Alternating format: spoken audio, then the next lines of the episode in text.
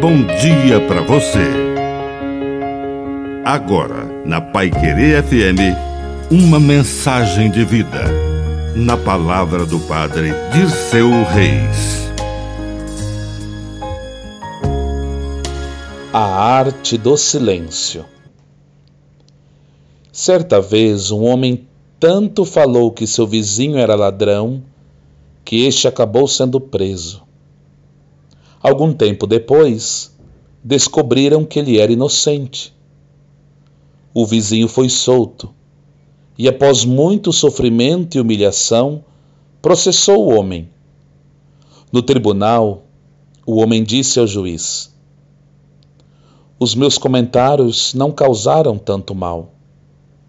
E o juiz respondeu: Escreva os comentários que você fez sobre ele num papel depois, pique o papel e jogue os pedaços pelo caminho de casa. Amanhã volte para ouvir a sentença. O homem obedeceu e voltou no dia seguinte, quando o juiz disse: Antes da sentença, terá que catar os pedaços de papel que espalhou ontem. Não posso fazer isso, meritíssimo, respondeu o homem.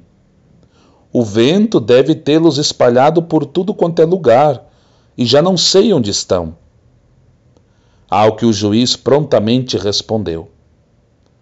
Da mesma maneira, um simples comentário que pode destruir a honra de um homem espalha-se a ponto de não mais podermos consertar o mal causado.